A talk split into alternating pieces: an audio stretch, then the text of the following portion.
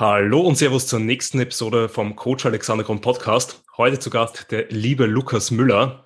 Ähm, den Lukas kennt Sie wahrscheinlich alle von Instagram. Er ist der Motivation King und ja, wenn man seine letzte Prep so mitverfolgt hat, dann kann man eigentlich nur fürs Bodybuilding motiviert sein, weil der Lukas einfach ja dieses diese Liebe fürs Detail, aber trotzdem dieses brutale super rüberbringt. Und ja, aber genau darüber werden wir jetzt auf jeden Fall im Laufe der Episode plaudern. Lukas, wie geht's dir? Ja, Alex, super gut. Ähm, extrem dankbar nach der Prep. Erstmal vielen Dank auch für die Einladung, äh, dass ich hier bei dir im Podcast sein darf, auch für die äh, coole Einleitung. Und ja, ich freue mich jetzt auf einen entspannten Talk mit dir. Ja, die allerwichtigste Frage eigentlich, die mir jetzt so beim Herkommen vom, ähm, zum Schreibtisch mir wieder so in den Kopf gestoßen ist, ist die Frage, die aller, allerwichtigste, die, glaube ich, auch alle Zuschauer so brennend äh, auf der Zunge liegt. Wann siehst du noch Wien? ja, ähm, das ist tatsächlich ein Punkt. Ähm, also es, es, es, steht, es stehen also ein paar Reisen auf dem Plan, wo ich mir denke, okay, die, äh, die sollten auf jeden Fall vor dem Umzug gemacht werden. Und ähm, es wird ja im, im Laufe der nächsten äh, Jahre, so zwei, drei Jahre stattfinden. Genau. Aber vorher stehen noch so ein paar, paar Länder auf dem Plan, ein paar Gyms auf dem Plan, äh, die ich dann auf jeden Fall erstmal äh, nochmal abklappern möchte, bevor es dann zum eigentlichen Mecker gehen darf. Äh, genau, das, das Gym in Wien. So ist es. Ja, ähm, eben sehr, sehr cool. Ähm, ja, man hat da keinen Stress. Du bist ja Gott sei Dank da eh sehr flexibel, auch was die Arbeit angeht. Und man muss ja sagen, du bist da in deiner ähm, eiserne Höhle quasi ähm, ja auch sehr, sehr gut aufgehoben. Zumindest ähm, wirkt von außerhalb. Ich war ja leider auch noch nicht da. Muss ich dich, glaube ich, mal äh, besuchen kommen in der Stahlschmiede. Ja. Das äh, also wirkt extrem cool dort und ähm, glaube ich hatte ja auch über die die ganze Prep hinweg auf jeden Fall viel viel Flair gegeben und viel Motivation gegeben, da auch wirklich weiterhin aus dem Training alles rauszuholen. Ähm, was würdest du sagen, ist da dann generell was so ein Gym ausmacht? Also was ist so für dich dann ein, ein gutes Gym, ein schlechtes Gym? Geht es da bei dir nur ums Equipment oder schaust du da auch noch auf andere Sachen? Mhm. Ähm, also ich denke mal, grundlegend immer wenn man das von außen betrachtet, ist es immer glorifiziert und man, äh, immer wenn man erstmal länger an dem Ort da ist und, und wirklich äh, die ganzen Details wahrnimmt, kommt man an einen Punkt, wo man anfängt, ähm, den Luxus vielleicht nicht mehr wertzuschätzen. Und das wird egal an welchem Ort auf diesem Planeten sein, egal wie gut das Gym ist. Es ist immer eine Einstellungssache. Also ähm, die Dinge wertzuschätzen, die man dann hat. Ähm, so, wenn man aber jetzt sich äh, wirklich ähm, darauf bedacht, was vorhanden ist oder was vorhanden sein sollte. Äh, das Equipment ist natürlich maßgeblich. Ähm, das zieht natürlich dann auch leistungsorientierte Sportler an. Und leistungsorientierte Sportler ähm, bringen dann auch einen ganz anderen Flair ins Gym meistens. Ähm, ich würde sagen, es steht und fällt alles wirklich mit dem Gymbesitzer. Wenn der Gymbesitzer die perfekte Mischung mitbringt aus selber trainierender, selber wirklich leistungsorientierter Trainierender mit einem ähm, ausreichenden Wissen im Hintergrund in Bezug auf Biomechanik, auch in Bezug auf Ernährung etc. Also wirklich, ähm, was über die Basics hinausgeht und nicht diesen Oldschool-Touch hat. Also diesen, mit Oldschool-Touch meine ich jetzt eher diesen leicht verscannten Touch, der dann auch oft bei leidenschaftlichen Gymbesitzern vorhanden ist. Ähm, wenn eben das Wissen vorhanden ist und die Leidenschaft vorhanden ist und auch eine gewisse Moral vorhanden ist, dann ist das eine richtig, richtig gute Kombi für einen richtig schönen Ort, ähm, an dem man dann sich entfalten darf und auch von, von anderen Personen stimuliert wird. Und für mich ist es wichtig, nicht nur das Equipment am Start zu haben, sondern auch ja, sich von, von anderen Personen stimulieren zu lassen oder stimulieren lassen zu dürfen, andere Personen zu stimulieren äh, in Bezug auf ihre Her Herangehensweise, äh, Herangehensweisen und, und auch äh, Wertschätzung. Und ähm, dementsprechend, ja, Equipment, Besitzer und ähm, Mitglieder. Ganz, ganz wichtige Kombi. Ja, auf jeden Fall. Also ich glaube, du hast das eh gut jetzt alles schon gesagt. Ähm, ist auch der Grund, warum, ähm, glaube ich, das Gym halt wirklich das Gym ist und auch das beste Gym der Welt, eben weil es jetzt nicht nur ähm, dir das Training bietet, sondern eben auch noch das alles rundherum, dass du eben viel socialisen kannst, dass du äh, Workspaces hast, dass du essen, trinken kannst, äh, einfach abhängen kannst und ähm, ich meine, wenn man, also das ist gerade so, was einem, wenn man erwachsen wird, äh, auffällt, ist, wie wenig Zeit man doch ja irgendwie so hat, wenn man eben arbeitet, vielleicht 40 Stunden plus, dann eben noch trainieren geht, ähm, drei, vier, fünf, sechs Mal die Woche, äh, da bleibt halt nicht mehr ganz so viel Zeit übrig. Und wenn man dann natürlich schon in einem Ort ist, wo man dann eben sich mit anderen Leuten austauschen kann, wo man sich wohlfühlt, wo man eben einfach äh, Spaß auch hat, äh, ist es natürlich perfekt, wenn das dann auch der Ort ist, wo man trainiert ähm, weil dann verbindet man damit auch viele, viele Sachen gleichzeitig äh, und ähm, spart so insgesamt auch, auch Zeit, glaube ich, und ähm, hat dann insgesamt auch insgesamt dann auch wieder mehr Freude, einfach an dem Ort zu sein. Und so ergibt sich das Ganze dann halt, dass man dann auch einfach wieder Spaß hat, ähm, gerne hingeht, gerne alles gibt und ähm, ja, so sich auf jeden Fall dann auch langfristig eine coole Community aufbaut, die das Ganze dann wieder noch geiler macht. Absolut. Also ja, diese, diese Synergie, die du angesprochen hast, also dass man dann auch ähm, die Zeit, die man vor Ort hat, auf mehreren Ebenen nutzen kann, ähm, ist einfach ein, ein, mega, mega großer Vorteil. Was ich da aber dazu sagen muss, ist, dass man da auch immer wieder, also wenn jetzt Leute hier zuhören und dann halt wirklich so ähm, sich zum Ort hingezogen fühlen. Das ist auch absolut berechtigt, aber man kann echt, echt viel am eigenen Ort noch rausholen. Also wie man auf den Ort zugeht, wie man auf die Menschen zugeht, auch wie man Social Media nutzt. Da kann man sich seine, seine ganz eigenen äh, Synergien bilden oder Personen um sich scharen, die man ähm, konsumiert oder, oder den Content, den man produziert oder wie eben, wie man dieses Tool nutzt. Man kann, egal wo man ist, schon echt nochmal extrem viel rausholen. Und ähm, wenn dann dementsprechend nicht die Möglichkeiten gegeben sind, umzuziehen, ähm, kann man definitiv dann ja über Tagestrips ähm, das, das wahrnehmen, diese Glorifizierung und dieses Schöne. Ähm, aber man sollte definitiv erstmal bedacht sein, wenn eben das Umziehen keine Option ist, vor Ort ähm, sich damit zu beschäftigen, möglichst viel zu erzeugen, rauszuholen. Genau. Ja, auf jeden Fall. Ähm, was sind so generell, also abseits vom Gym, vom Das Gym in Wien, quasi deine äh, Lieblings-Gyms, Anlaufstellen? Was, wo hast du da besonders gute Erfahrungen gemacht? Ja, also ähm, ich muss sagen, dass ein Ort, äh, wo es mich echt, echt, extrem hinzieht, wo ich immer noch nicht war, äh, ist das Squats Gym. Ähm, da warst du schon vor Ort, durftest du schon vor Ort sein. Äh, und da freue ich mich natürlich extrem drauf, da auch dann nächstes Jahr ähm, mal hinzufahren, hinzufliegen. Ähm, ich muss sagen, dass ich jetzt in der Wettkampf-Prep ähm, doch so kleine Gyms hatte in UK, die ihren Charme hatten und in ihrer Nische echt schön waren. Also ähm, in der Nähe von, in, in Leicester war, glaube ich, die UK, die BFA, ne? Genau. Und mhm. da in so einem Beiort, ähm, ich weiß nicht mehr, wie das Gym heißt, das ist wirklich so, so ein äh, kleines, auch so ein Underground-Gym unten im Keller wo wirklich alles extrem abgefuckt war und die, äh, die Tür offen stand. Es war wirklich extrem kalt. Also auf Prep ist man ja sowieso schon äh, der Thermogenese runter, aber es war auch so kalt und regnerisch. Und diese Tür stand die ganze Zeit offen. Und äh, die, die Prep, also vom Equipment her echt solide, natürlich nicht so unbedingt gepflegt, aber ähm, echt solide ausgestattet und alles verrostet. Dann stand da hinten so ein äh, Bürostuhl einfach hinter der Tür, der dann voll getropft wurde von den Regentropfen, alles vermoost. Und in dem Moment, wo, wo man innerlich eigentlich komplett abgefuckt ist, ähm, hat man diese Details einfach so intensiv doch noch, nochmal wahrgenommen und ähm, für schön empfunden. Also es war wie so, ein, wie so ein Gemälde. Also nicht ein Gym, ähm, wo ich gerne immer trainieren wollen würde, ähm, aber es hat so, so, eine, so eine Nische gehabt. Also mir gefällt es auch, nicht unbedingt das Ultimative immer anzustreben, sondern immer so Inspiration von einzelnen Orten zu holen und einzelne Orte so wertzuschätzen, wie sie dann sind ähm, genau, also all, allem drüber natürlich äh, das Gym. Ähm, da muss man sagen, da ist die Kombination am besten. Aber ähm, in Thailand hatte ich auch so äh, so paar Gyms auf Koh Samui, ähm, wo dann auch der Flair ganz cool war in Kombination mit Sonne, äh, mit mit äh, dem Lifestyle hinfahren, Roller etc.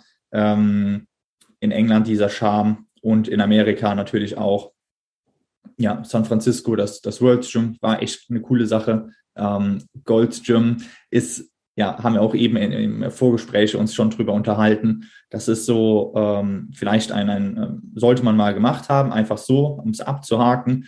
Aber wenn man, man sollte nicht mit zu viel Erwartungen rangehen. Also es ist, man merkt schon, also damals, wo ich da war, da hat es noch nicht dem Rainer Schaller gehört. Also der hat das ja jetzt äh, übernommen, der Gründer von McFit.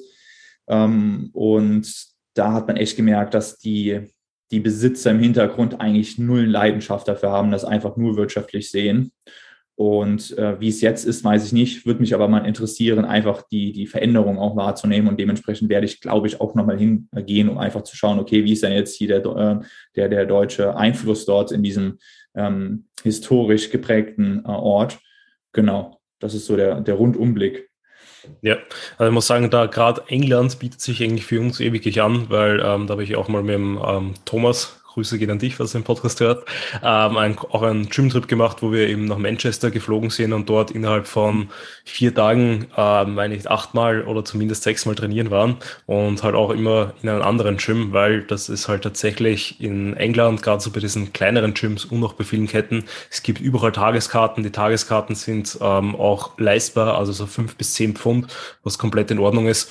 Ähm, und ähm, genau, also da natürlich das Flex Tone in Manchester ist auch ganz genau so, was du beschrieben hast. Ähm, extrem geil, wenn man dort ist. Ähm, so für eine Einheit oder für eben ein, zwei extrem geil, aber so nichts, was ich mir langfristig irgendwie vorstellen kann. Eben auch vom Flair so richtig, richtig, richtig abgefuckt. Leider eben ähm, dadurch auch ein paar Geräte so ein bisschen in Mitleidenschaft gezogen, dass da hier und da was hakt ähm, und hier und da nicht mehr ganz alles so, so rund und so geil läuft, aber eben vom, also gerade was halt England und Amerika natürlich uns auch vor, vorweg hat, so gerade im, im deutschsprachigen Raum, ist, finde ich, diese Gerätevielfalt, die du halt sonst irgendwie nicht äh, nirgendwo hast, die halt dir wirklich Sachen bieten können von ähm, komplett anderen Herstellern, die halt einfach wirklich viel richtig machen, äh, weil man muss sagen, so bei uns im, im deutschsprachigen Raum ist ja eben Hammer Gym 80 und Techno Gym sehr, sehr stark verbreitet und auch wenn die natürlich hier und da ein paar gute Maschinen haben, äh, muss man sagen, haben die auch hier und da nicht so gute Maschinen.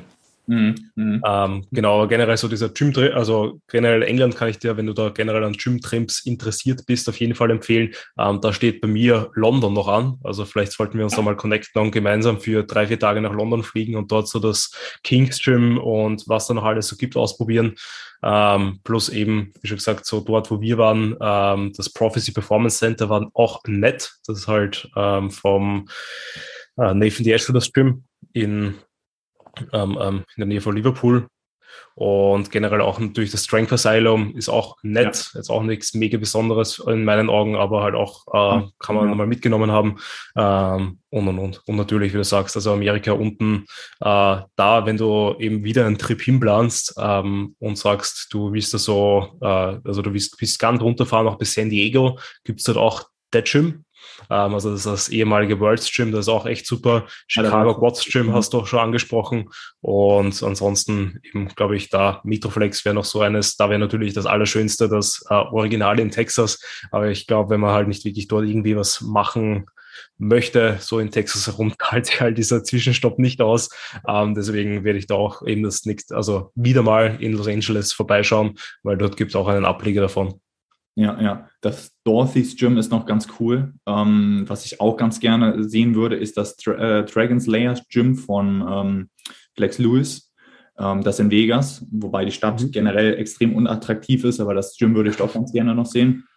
Ja. Und jetzt fällt mir gerade, als du London gesagt, angesprochen hast, äh, ein, ähm, als ich nach, der, äh, nach dem Wettkampf noch kurz dort war, ähm, für ein paar Tage, äh, war ich in der Gymbox Bank äh, heißt das, in der City of London. Ähm, an sich ist es wirklich für mich interessant gewesen, äh, wie für so ein ähm, Klientel doch relativ solide Geräte angeschafft wurden. Also das ist wirklich mitten im Bankengebäude äh, drin, also auch in einem alten Bankengebäude drin, ganz unten drin. Und der ähm, äh, Free Weight Room ist praktisch in einem alten Banktresor mit so einer richtig dicken Tür. Ähm, richtig cooler Flair. Man merkt natürlich, okay, hier geht es jetzt weniger um äh, athletenorientiertem Sport, ähm, sondern hier sind wirklich nur ähm, äh, ja, Haifische aus dem Bankensektor unterwegs. Aber der, der Flair war auch ganz cool, mal aufzusaugen und die Leute dort wahrzunehmen. Aber da waren wirklich äh, ja, Hammer Strengths, äh, Kits bis ähm, äh, alles eigentlich ausgestattet und auch echt genug Gewichte vorhanden. Ähm, Ivanko Plates, also ähm, hätte ich wirklich nicht gedacht, dass ich das vor, vorfinde in ähm, so einem eigentlich commercial äh, geprägten Gym. war ziemlich interessant.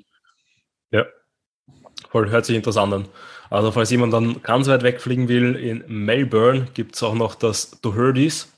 Ähm, also da gibt es mehrere Ableger davon. Ich war in zwei davon, weil die beide ziemlich geil waren. Also da gibt es das Doherty City, was halt wirklich so das Stream ist, wo dann, wenn die Arnold Classics Australia gerade stattfindet, dort alle IFBB Pros sind. Also ich hatte tatsächlich das Glück, dass ich gerade zu dem Zeitpunkt dort war und natürlich dann auch auf der Expo ähm, zumindest einen Tag dort verbracht habe. Ähm, das ist auch vom Flair her wirklich ein cooles Gym. Ähm, quasi so ein bisschen so ein von der Fläche her kann ich es leider gar nicht mehr einschätzen, aber eben auch so sehr, äh, sehr individuell, sehr vielfältig, was die Geräteauswahl angeht und vom Flair halt wirklich so Richtung das Gym tatsächlich schon. Ähm, also jetzt nicht von, von den Leuten her, aber vom so, so vom Umfeld her, von den Bildern an den Wänden, eben viel von Arnold, generell viele ähm, sehr extreme Bodybuilder. Ähm, eben, man sieht, dass auch viele dort waren, weil viele Signaturen oder generell im Besitz halt viele Bilder an den, Bild, ähm, an den Wänden hängen und dort auch viele Fotoshootings gemacht werden. Ebenso, wenn die eben Profis dort sind, gerade bei der Arnold Classics, die nutzen das auch gerne. Uh, plus das Doherty ist das zweite, ich weiß jetzt gar nicht mehr, wo das genau war. Ähm, ich glaube, das heißt sogar einfach Doherty City. Ähm, das war nämlich auch in so einem alten so unter der U-Bahn-Brücke mehr oder weniger. Also eben ähnlich so, wie es es in Wien noch gibt, so bei CrossFit-Boxen, was aber auch da einen ziemlich coolen Flair hat, in so einen Tunnel quasi wirklich wortwörtlich zu trainieren, wo du dann so ganz hinten an den einen Ende dann so eben so einen Rack oder eine Deadlift-Plattform hast, wo du dann komplett hineinschaust, plus halt eben dann so links und rechts an den Wänden ähm, nochmal die Geräte. Also das war auch eigentlich ziemlich, äh, ziemlich cool. Ist halt leider nur ein bisschen weit weg. Ein bisschen. Aber vielleicht, ja, lohnt sich, lohnt sich. Genau. Ähm, ja, du hast es jetzt vorher eh schon angesprochen. Du hast gesagt, während deiner Wettkampfvorbereitung warst du in England. Ähm, deine wievielte Wettkampfvorbereitung war das jetzt? Das war jetzt die zweite Wettkampfvorbereitung, genau. Und ähm, eigentlich war auch geplant, äh, das Pro-Debüt geben zu dürfen. Der Wettkampf ist aber leider nicht, äh, hat leider nicht stattgefunden. Ähm, dementsprechend äh, waren es dann äh, doch zwei andere Wettkämpfe als geplant, beziehungsweise einer war schon geplant, die UK DBFA. Dann war aber der eigentlich, eigentlich der DFAC Pro Grand Prix geplant. Der hat dann äh, nicht stattgefunden und stattdessen äh, wurde es dann die äh, WNBF UK. Aber beide super Wettkämpfe, super ähm, Erfahrungen mitgenommen und vor allem auch bei der WNBF ähm, UK dafür, dass es der erste Wettkampf war, echt top organisiert ähm, Top-Bühnenaufbau, ähm, Licht, ähm, Organisation. Echt, echt gutes Erlebnis gewesen, ja. Ja, ich glaube, du hast es gerade eh richtig gesagt und vorhin auch schon gesagt, wie du so über die Gymbesitzer gesprochen hast.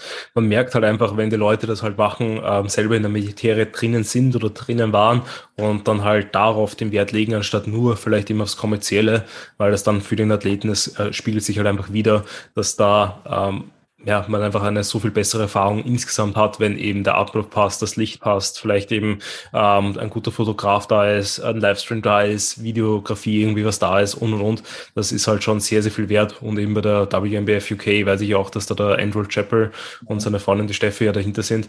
Ähm, und bin sehr, sehr gespannt, wie sich das entwickelt, weil eben am Anfang, muss ich sagen, habe ich das auch so ein bisschen belächelt, aber ich glaube halt, dass das tatsächlich ja dann in Zukunft auch eine sehr geile Anlaufstelle wird, wenn ich sie, wenn ich sie eh schon ab diesem Jahr, beziehungsweise ab letzten Jahr eigentlich eh schon ist, ähm, dass man dort dann ziemlich geile Wettkämpfe haben kann.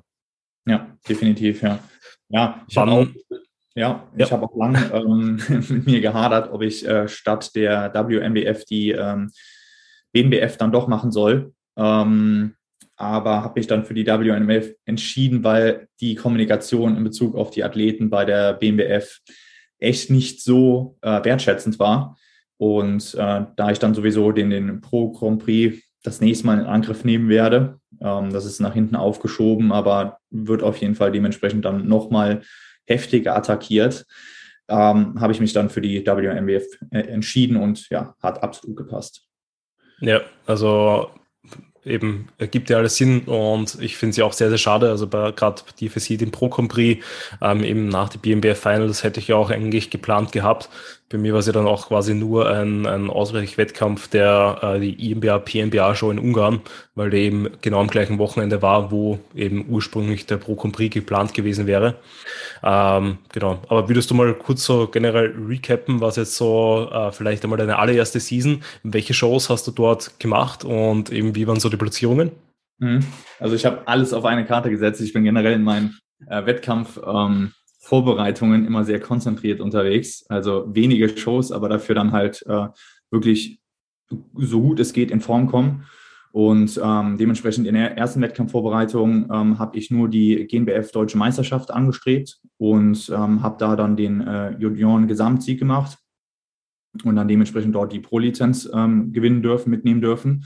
Äh, das war für mich so das Ausschlag, äh, ausschlaggebende Ereignis oder, oder diese Bestätigung, okay, ähm, der Sport, äh, der macht nicht nur für sich selbst Spaß, sondern auch im Wettkampfbereich Spaß. Äh, wobei das für sich selbst das eigen, ähm, diese, dieser Prozess, das Prozessorientierte natürlich immer dominiert, wird auch immer dominieren bei mir.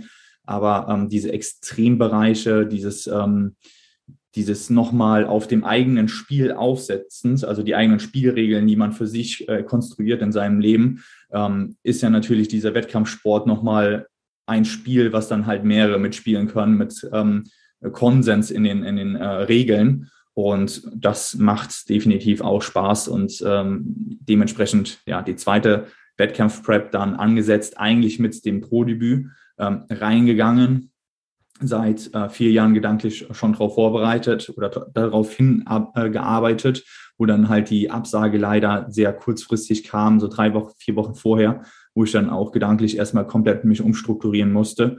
Und ähm, das war definitiv eine Wachstumschance. Also in dem Moment, also in, in dem Moment hätte ich nicht gedacht, dass ich so schnell schalte, aber ähm, es hat dann wirklich sehr gut funktioniert und äh, im ersten Moment hat es mir wirklich den Boden unter den äh, Füßen weggerissen, gar keine Frage. Aber im Nachhinein konnte ich sehr gut darauf aufbauen und jetzt im Nachhinein ähm, bin ich extrem dankbar sogar für diesen Moment äh, in dieser Situation, wo man eigentlich mental doch sehr, sehr labil sein kann in der Wettkampfvorbereitung. Und dann genau auf diese zwei Wettkämpfe, eigentlich war UK DBFA die ähm, Warm-Up-Show, ähm, sollte die Warm-Up-Show sein für den Pro Grand Prix, ähm, ist dann aber die Warm-Up-Show für die WNBF ähm, UK ähm, Nationals geworden. Genau. Also dementsprechend auch diese zwei Wettkämpfe. Okay, und was sind dann so deine zukünftigen Ziele? Weil wenn du gesagt hast, eben, dass du dann damals schon ähm, nach der GmbF so dein Langzeitziel im Kopf hattest, hast du da jetzt dir auch schon irgendwas Konkreteres vorgenommen, also wirklich ein, ein Jahr und einen Wettkampf vor Augen oder lass du das mal einfach so auf dich zukommen? Ah, was meinst du, ein Jahr in? Ähm, quasi, dass du einfach was deine Wettkampfziele sind für, für die Zukunft, ob du da jetzt schon ähm, ein konkretes Jahr und konkrete Wettkämpfe fixiert ja. hast. Ja, also ein konkretes Jahr habe ich noch nicht. Ich habe so einen Zeithorizont wieder abgesteckt von mindestens zwei Jahren Aufbau, mindestens, weil ich den Unterkörper wirklich nochmal ähm, stärker an den Oberkörper angleichen möchte. Das ist immer noch ein Defizit. Ist jetzt auf jeden Fall ähm, ausgewogener als zu Beginn noch. Ähm, durch die ähm, Verletzung, die ich hatte äh, zwischen den zwei Wettkämpfen, ähm, war ich aber wirklich ein halbes Jahr komplett raus und habe dann auch sehr lange gebraucht, um mich wieder hochzuarbeiten und auf das alte Level zu kommen. Ähm, dementsprechend hat auch der, also es war ähm, an der Wirbelsäule eine Verletzung und äh, der Unterkörper war dann auch nochmal schwerer anzugleichen. Und die Zeit werde ich mir jetzt nehmen ähm, dementsprechend locker zwei Jahre Aufbau, ähm, sinnvoll investieren und dann ähm, ja, den DFSC Pro Grand Prix angreifen und definitiv auch dann äh, nochmal einen WNBF-Wettkampf angreifen, um dann vielleicht eine, ähm, auch eine Pro-Card bei der WNBF ähm, äh, mitzunehmen. Ähm, genau, was äh, man immer natürlich gerne anstrebt. Aber primär ist wirklich der DFSC Pro Grand Prix ähm, das, das Main Target für dann praktisch mindestens zwei Jahre Aufbau, dann wieder ein Jahr Prep. Ja. ja sehr, sehr gut. Ja, ich meine, ähm, es ist die Leute, die, die bei mir da so dem, die Podcast regelmäßig anhören und da öfters meinen Takes und Sachen hören, die wissen vielleicht eh schon so circa, was meine Wettkampfpläne sind. Ähm, eben, also bei mir ist es auch äh, relativ ähnlich. Also ich will mich einerseits natürlich jetzt einmal wieder stärker verbessern. Ähm, wo und wann genau es dann wieder auf die Bühne geht, ähm, bin noch etwas unentschlossen. Ähm, ob es bei mir dann wirklich zwei Jahre kompletter Aufbau wird, ähm, gerade so wie jetzt alles läuft, ähm, auf jeden Fall. Also wenn ich diesen Drive so lange wie möglich beibehalten kann und den Progress vor allem natürlich, dann will ich das so lange mitnehmen wie möglich. Ähm, aber wenn ich merke, hey gut, ähm, es bin doch so zufrieden mit dem, was jetzt vorangegangen ist und es stagniert vielleicht irgendwie, dann kann ich mir halt auch vorstellen, vielleicht wieder etwas früher zu starten und etwas früher wäre halt Herbst 2023. Das wäre halt so der frühestmögliche Termin. Ähm, aber ich glaube, realistischer ist es, dass es vielleicht eher 2024 24 oder 25 sogar wird. Ähm, und da möchte ich dann auch tatsächlich so mehr in diese WMBF-Richtung gehen, einfach weil gerade bei den Profis aus meiner Sicht die WMBF dort halt ähm, aktuell den besten Job weltweit macht oder eben einfach die beste Bühne bietet, ähm, weil es einfach von den ähm, gute Probeklassen gibt, gut besetzte Profiklassen die äh, sinnvolle Unterteilungen haben, die Athleten auch ähm, ja, gut aussehen und auch noch netty aussehen. Ähm, einfach alles viele Punkte, die halt für die WMBF so insgesamt sprechen. Und ähm, ich habe noch nie einen WMBF-Wettkampf gemacht, aber das wird auf jeden Fall dann in der nächsten Season ähm, angepeilt und natürlich dann auch in der Hoffnung oder mit dem Ziel, dass ich mir dort die, die Profikarte sichern kann und dann eventuell eben international schon irgendwie was machen kann, um dort dann auch direkt die Erfahrung mitzunehmen. Sehr cool, sehr cool. Wo würdest du sagen, ähm, sind die oder wo möchtest du aktuell den Hauptfokus drauf legen in Bezug auf körperliche Verbesserung? Ähm, also kann, weil du ja eigentlich ein sehr ausgewogener Athlet schon bist. Das muss man dazu sagen. Ja, ähm, also ich glaube, dass gerade so der Schultergürtel halt noch einen starken Aufholbedarf hat. Also ich glaube, dass ich eher so ein sehr Core-rumpflastiger Typ bin, ähm, wobei da auch eher die Körpervorderseite dominant ist als die Körperrückseite.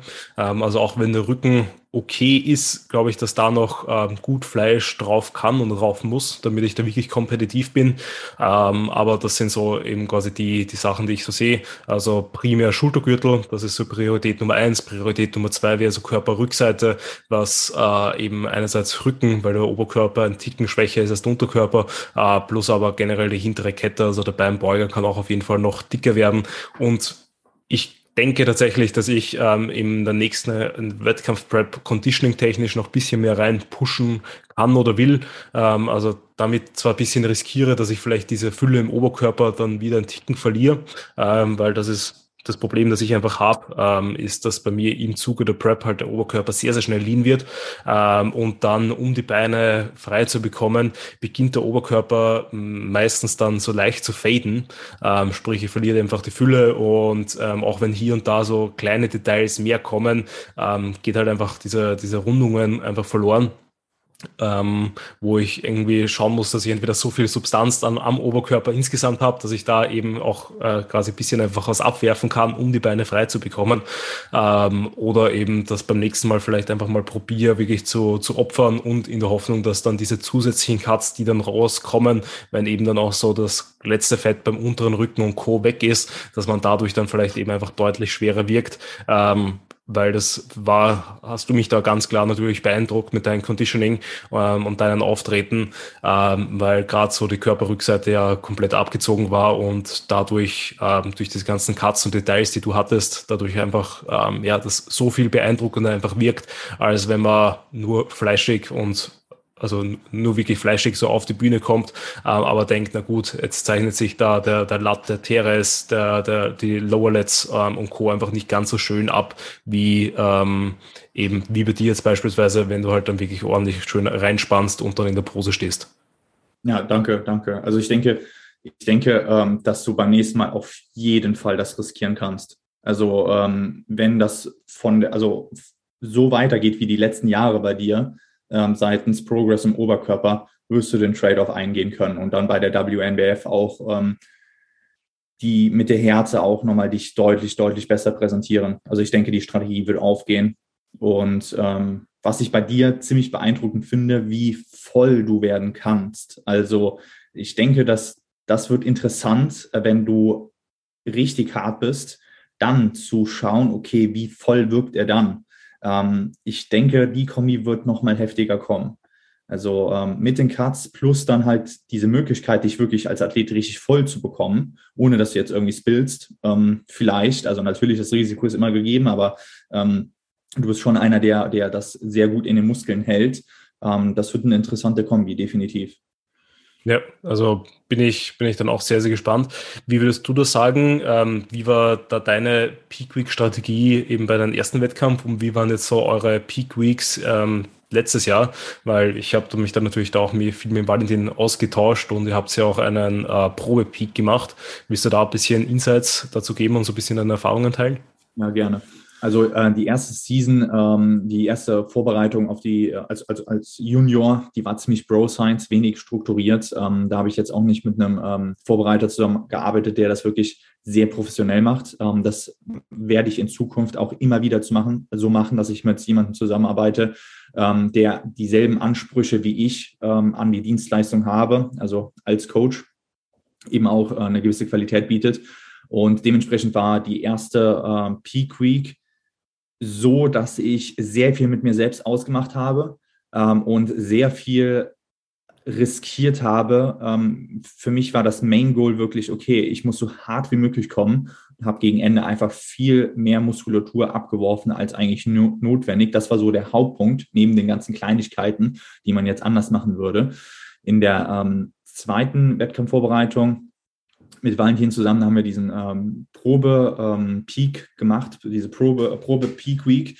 Und ich bin eine Person, die ziemlich schwer voll zu machen ist, also sehr gerne spillt, sehr sensitiv ist, gerade im Unterkörperbereich in Bezug auf Carbs, sehr schnell Wasser zieht, auch in Bezug auf Stress.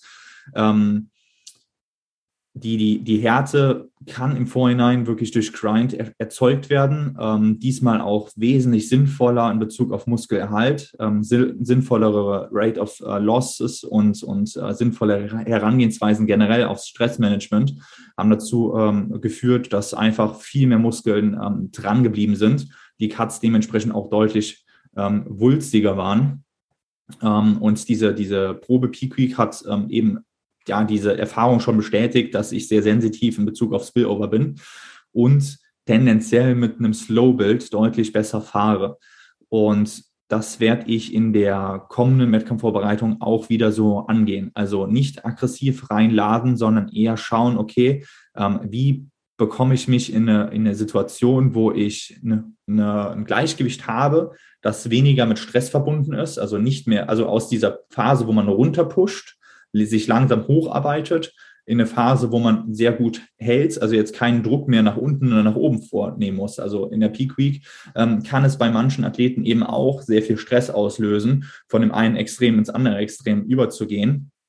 Und das muss man dann äh, wirklich für sich etablieren. Okay, gehört man zu diesen Personen, äh, wo dann dementsprechend dieser Shift zwischen extrem Kaloriendefizit, Restriktion von Nahrung zu extrem hoher Kaloriendichte, extrem voll machen, dass das äh, Stress auslöst. Wenn man dazugehört, ist vielleicht auch zusätzlich zu diesen physiologischen äh, Gegebenheiten, Wasserziehen etc., ähm, dann ähm, ein Slow-Build vielleicht überlegen. Und ja, äh, das wird dementsprechend für die kommenden Preps wieder so etabliert und nochmal feiner justiert.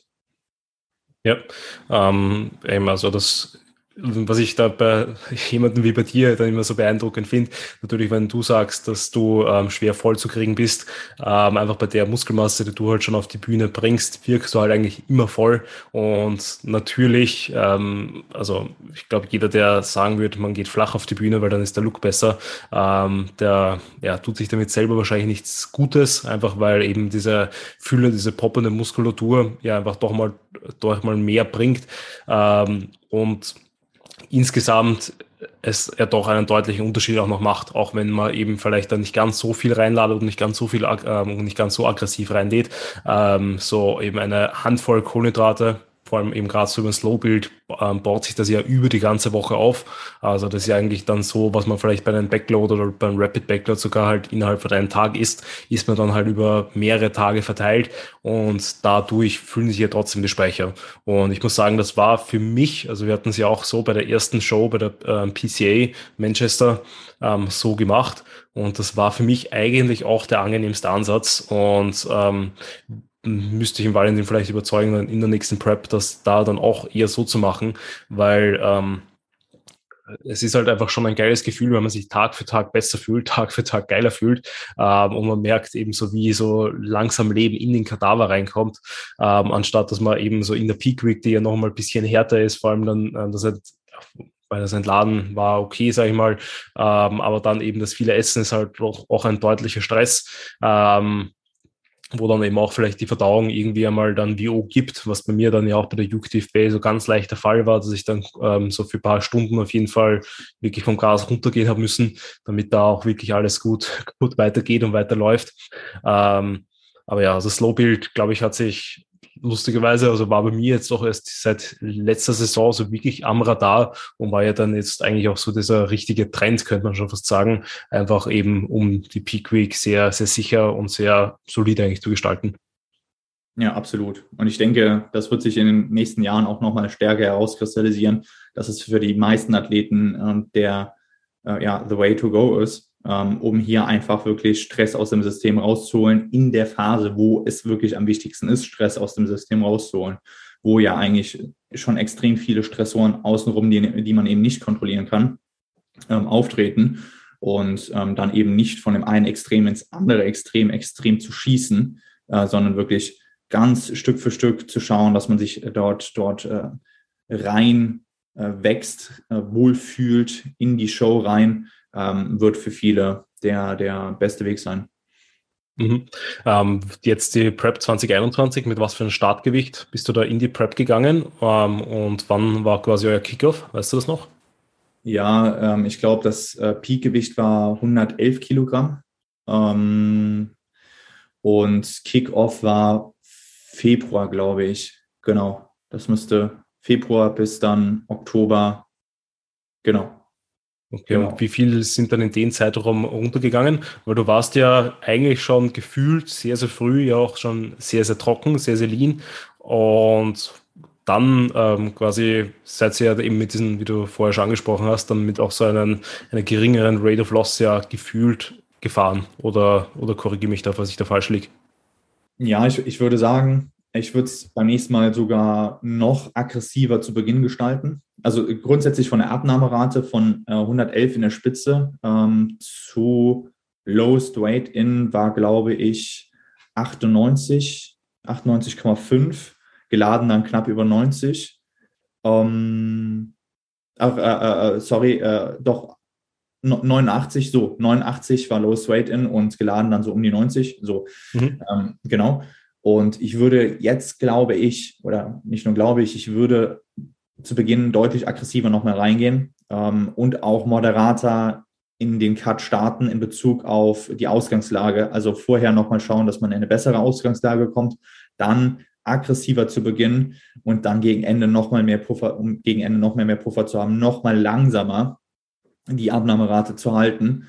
Ähm, auch wenn das vielleicht schon so aus geschauen, äh, geschaut hat, dass ich sehr früh eine gute Form hatte. Das war auch der Fall. Ähm, weiß ich, dass ich das nächste Mal auf jeden Fall noch mal mehr verbessern kann, wenn ich gegen Ende noch mal langsamer vorgehe, noch mal mehr Puffer habe und so ein Slow-Build auch noch mal größer ziehe, also auch in Bezug auf die Abnahmerate, sogar auf Erhaltungsphasen gehe dann vor den Wettkämpfen und dann aus diesen Erhaltungsphasen diesen Slow-Build vornehme. Ähm, das wird, denke ich, ähm, nochmal deutlich mehr Muskelerhalt ermöglichen, deutlich mehr ähm, Sicherheit in dieser Phase ermöglichen. Hm. Was sind da dann so Gewichtsabnahmeraten, die ihr dann in den letzten Wochen hattet? Also wart ihr dann, habt ihr dann noch aufs Gewicht geschaut oder war es dann eigentlich nur noch äh, quasi auf die Optik fokussiert und schaut, dass halt da weitergeht? Ja, es war, ich, es war schon mehr ein Shift Richtung Optik. Aber letztendlich muss die Abnahmerate auch passen. Also die muss mit einfließen. Und da war dann teilweise zum Schluss nochmal so ein paar aggressive Drops drin, die ich aber auch wollte, weil ich gemerkt habe, okay, sonst komme ich nicht in das Conditioning. Ähm, und dementsprechend ähm, hat man dann doch nochmal ein bisschen mehr gepusht, ähm, ein bisschen aggressiver gepusht, damit das äh, Conditioning dann gepasst hat. Äh, gepasst hat. Also dementsprechend war dann zum Schluss nochmal so ein 0,7er äh, Drop in der Woche drin ähm, den ich dann in Zukunft zum Beispiel nicht mehr haben möchte, ähm, sondern dann wirklich ähm, alles so in dem Bereich 0,1, 0,3. Ähm, das sollte dann gut passen in der, in der Hinsicht. Also so 0,7er, 1,1, plus ähm, sollte dann ähm, in den ersten Monaten auf jeden Fall angestrebt werden, aber gegen Ende dann wirklich sehr, sehr, sehr äh, viel moderater und dann einfach zulassen, dass dieser Grind sich dann zieht. Er wird nicht leichter, ähm, aber er wird sich aufteilen ähm, weniger aggressiv und dementsprechend gleichmäßiger verbreiten auf die, auf diese Zeit. Das wird eine andere, andere Form von äh, Grind sein. Das wird dann dementsprechend Shift von, von Sprint zu mehr Marathon nochmal zum Schluss. Also, obwohl diese ganze Wettkampf-Prep bei uns ja sowieso immer ein Marathon ist, aber gegen Ende dann halt nochmal weniger einen Schlussspurt machen, sondern nochmal länger eben auszuharren und auch den Timeframe nochmal zu, zu ziehen, wird ein ganz großer Vorteil sein. Ja, okay. Ähm, haben wir jetzt kurz gedacht, dass du das Tim Groover Zitat auspackst, dass quasi it's not a marathon, it's a sprint and it's never ending quasi, dass es eigentlich, äh, das war eigentlich immer pusht. Äh, aber äh, was Seite, also ist, hm? Äh, äh, anders interpretiert sozusagen. ja, genau, genau. Also ich habe jetzt das Zitat auch zu 100 Prozent sicherlich verhaut, also vielleicht google ich schnell, dass ich es noch äh, und dann gleich äh, richtig sage. Ähm, ja, wie ist es dir dann in dieser Phase gegangen, wenn du sagst, ihr habt euch ja eigentlich eh schon mehr Zeit genommen, um so lean zu sein? Ähm, wie war das dann so in Bezug eigentlich aufs restliche Leben? Weil natürlich, dass man dann ähm, man fokussiert sich ja einfach dann wirklich aufs Bodybuilding und gerät ja eben früher oder später so oder so in seinen Hyperfokus. Ähm, würdest du sagen, eben gerade dadurch, dass ihr es dann so moderater angegangen seid, hast du dann trotzdem noch ähm, so irgendwie eine Balance finden können? Oder war das dann einfach eben die, die Akzeptanz, dass es halt vielleicht eben für drei, vier Wochen länger schon in diesen ähm, höheren Fokus, in das höhere Fokuslevel reingeht? Also grundsätzlich ähm, habe ich halt immer die Vergleiche gezogen zu meiner ersten Prep und war jetzt auf jeglichen Lebensbereichen einfach viel weiterentwickelt, viel besser aufgestellt, auch in Bezug auf wie gehe ich mit mir als Person um? Wie fühle ich? Wie reflektiere ich meine Gefühle? Ähm, wie reflektiere ich meine Handlungen? Und konnte dementsprechend auf der Ebene einen viel höheren Wirkungsgrad an den Tag legen. Was dann nicht unbedingt bedeutet, dass es leichter wird, aber dass man eben mit einem besseren Wirkungsgrad vorankommt und dann besser pushen kann. Also weiterkommt, vielleicht ein besseres Extrem erzeugen kann. Weil man muss dann halt entscheiden, okay, wenn man jetzt Maßnahmen etabliert, um etwas leichter zu gestalten, ist es gut, aber möchte man dann halt sich darauf ausruhen oder möchte man das nutzen, um dann halt nochmal die nächste Stufe zu gehen?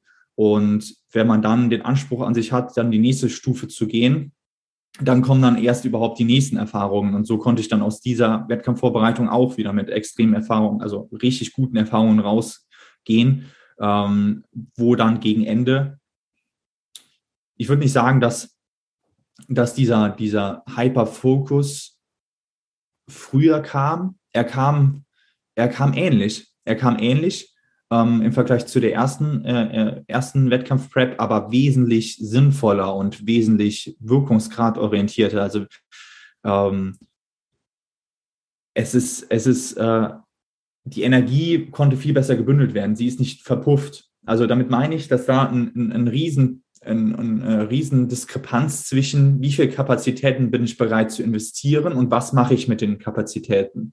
Dazwischen liegt eben ein riesen Wirkungsgrad. Und ich würde nicht sagen, dass ich weniger oder mehr Kapazitäten investiert habe, sondern ich habe sie besser investiert und bin deswegen weitergekommen. Das heißt, der Grind, der war der, der, derselbe, äh, ging vielleicht noch mal ein bisschen näher rein, ein bisschen mehr rein, weil dann vielleicht doch mehr Kapazitäten investiert wurden. Aber in, in Summe war es ähnlich. Nur, dass der Wirkungsgrad eben viel höher war.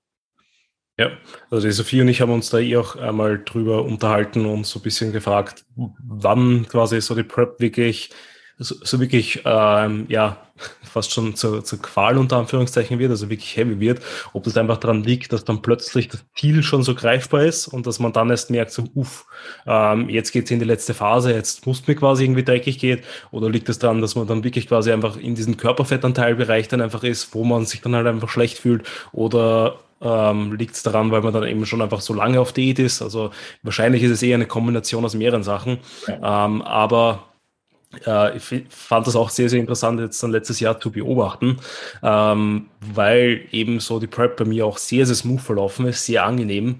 Und dann so erst, wenn ich die letzten sechs bis acht Wochen dann da halt richtig, richtig heavy war. Ich meine, wir sind dann eben auch richtig reingefahren.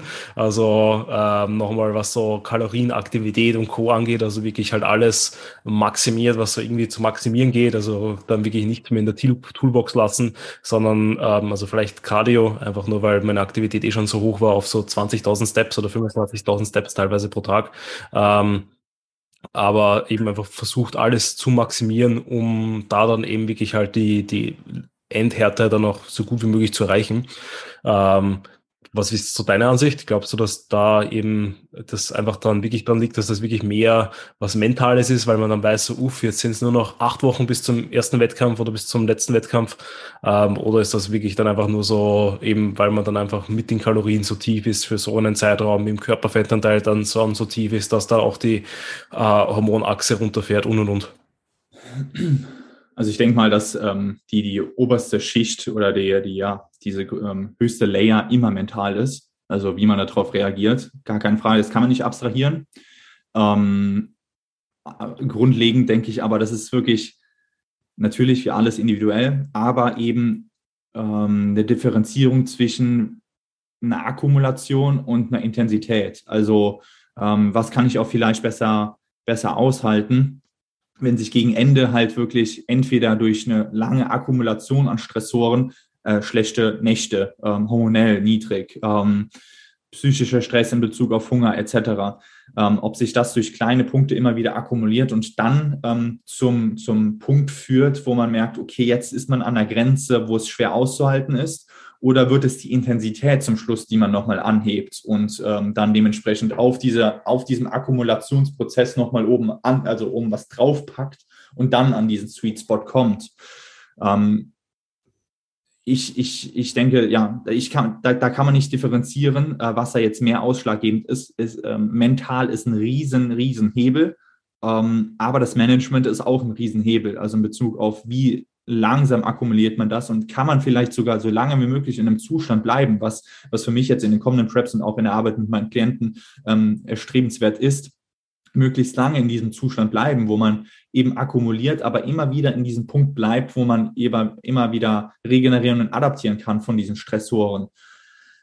Und ich denke, dass da gegen Ende halt es enorm wichtig wird, diese Intensität ganz stark zu betrachten und, und möglichst rauszuholen. Ich glaube, das ist ein, ein ganz wichtiger Punkt. Mhm. Ja, auf jeden Fall. Also da stimme ich dir voll und ganz zu, dass da einfach ähm, diese eben, also die Fatigue, die man halt beispielsweise einfach im Laufe der Prep halt einfach ansammelt, ähm, wenn man die nicht lernt oder die nicht ähm, eben über Deload, Diet Breaks und Co. irgendwie managen kann, dann wird die halt am Ende einfach überhand nehmen. Und ich glaube, das ist dann auch einfach die, wogegen man dann schlussendlich eigentlich die ganze Zeit ankämpft. Ähm, das ist auch dieser, dann dieser, dieser Schlussspurt zum Schluss, der dann halt auch viel zum Kippen bringt. Also wenn man, wo man so denkt, okay, jetzt ist das Ziel in greifbarer Nähe, jetzt greife ich nochmal auf allen Ebenen komplett an. Vielleicht wäre das gar nicht notwendig gewesen und es wäre mental aber auch viel schwerer gewesen, dort genau dieses ähm, geduldige Maß zu finden, was einen bisher schon so weit gebracht hat. Also da dann eben nichts zu ändern, wenn die, äh, die Zeit muss natürlich auf, auf, äh, äh, dafür auch auf der eigenen Seite sein, ähm, das hergeben, aber dann genau so weiterzumachen. Das bedeutet nicht, dass es leichter ist, aber es bedeutet, dass es ähm, vielleicht einen besser in diesen Extrembereich reinbringt. Ja, definitiv.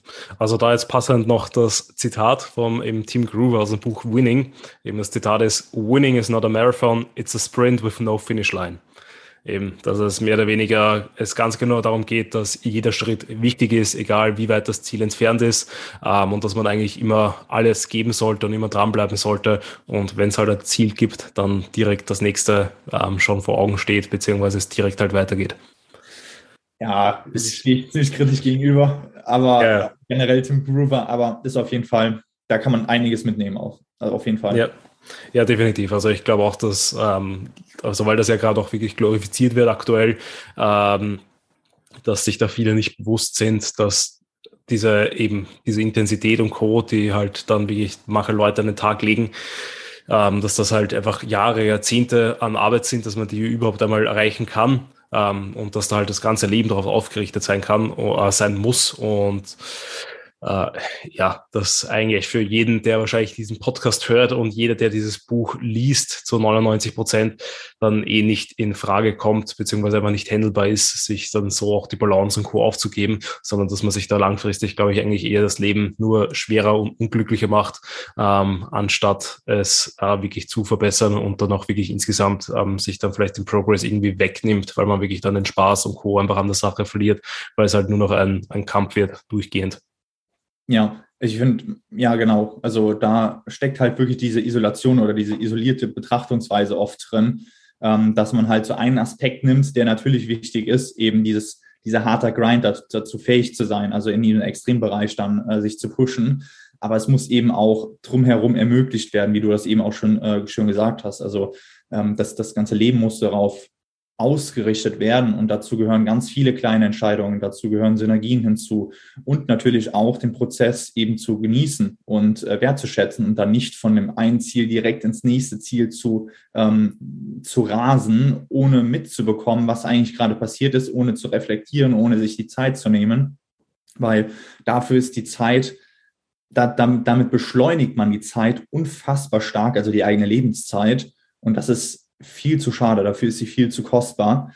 Ähm, und da die Balance zu finden zwischen natürlich einem Progress anstreben, aber auch eine gewisse Tiefe wahrzunehmen, das ist für jeden individuell und eben eher ein holistischer Ansatz und weniger so ein isolierter, okay, nur darauf kommt es an und wenn du das machst, dann äh, wird das passen. Ja, ja, definitiv. Ähm, gut, wir sind jetzt eh schon relativ gut und lang in. Ich würde gerne noch eine abschließende Frage stellen und zwar eben, welchen Tipp würdest du jeder, jedem Wettkampfathletin geben, die sich dieses Jahr, nächstes Jahr oder wann auch immer auf die Prep vorbereiten möchte? Ähm, sprich, was ist so dein bester Tipp für Wettkampf-Bodybuilding? Oder Rat? Ja,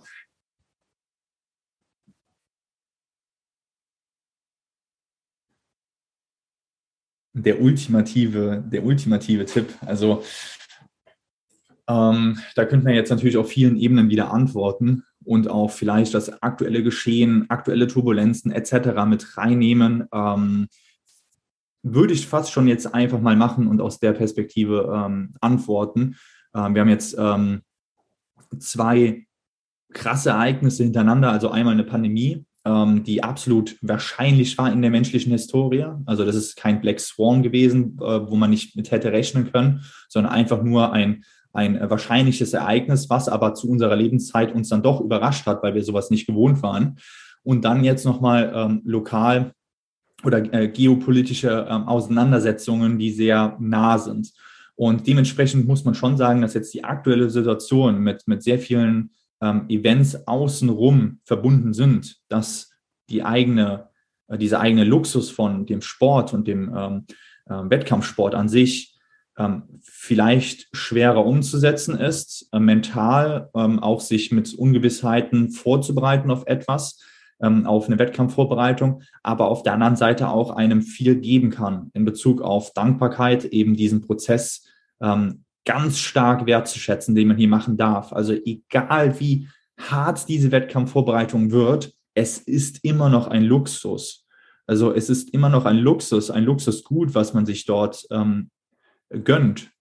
Und wenn man sich dem bewusst ist, wird man viel besser diesen Prozess durchleben und äh, den auch viel, viel ganzheitlicher mitnehmen äh, und dementsprechend dann auch viel mehr Spaß in dem Prozess haben äh, viel mehr Energie aus dem Prozess rausziehen. Und das wäre jetzt so mein Tipp, ähm, das Ganze wirklich so zu sehen, wie es eigentlich ist, in, im Kontext zu sehen und seinen eigenen Weg dann dementsprechend da durchzugehen mit, mit Dankbarkeit, mit einem großen ähm, ja, Paket an Dankbarkeit.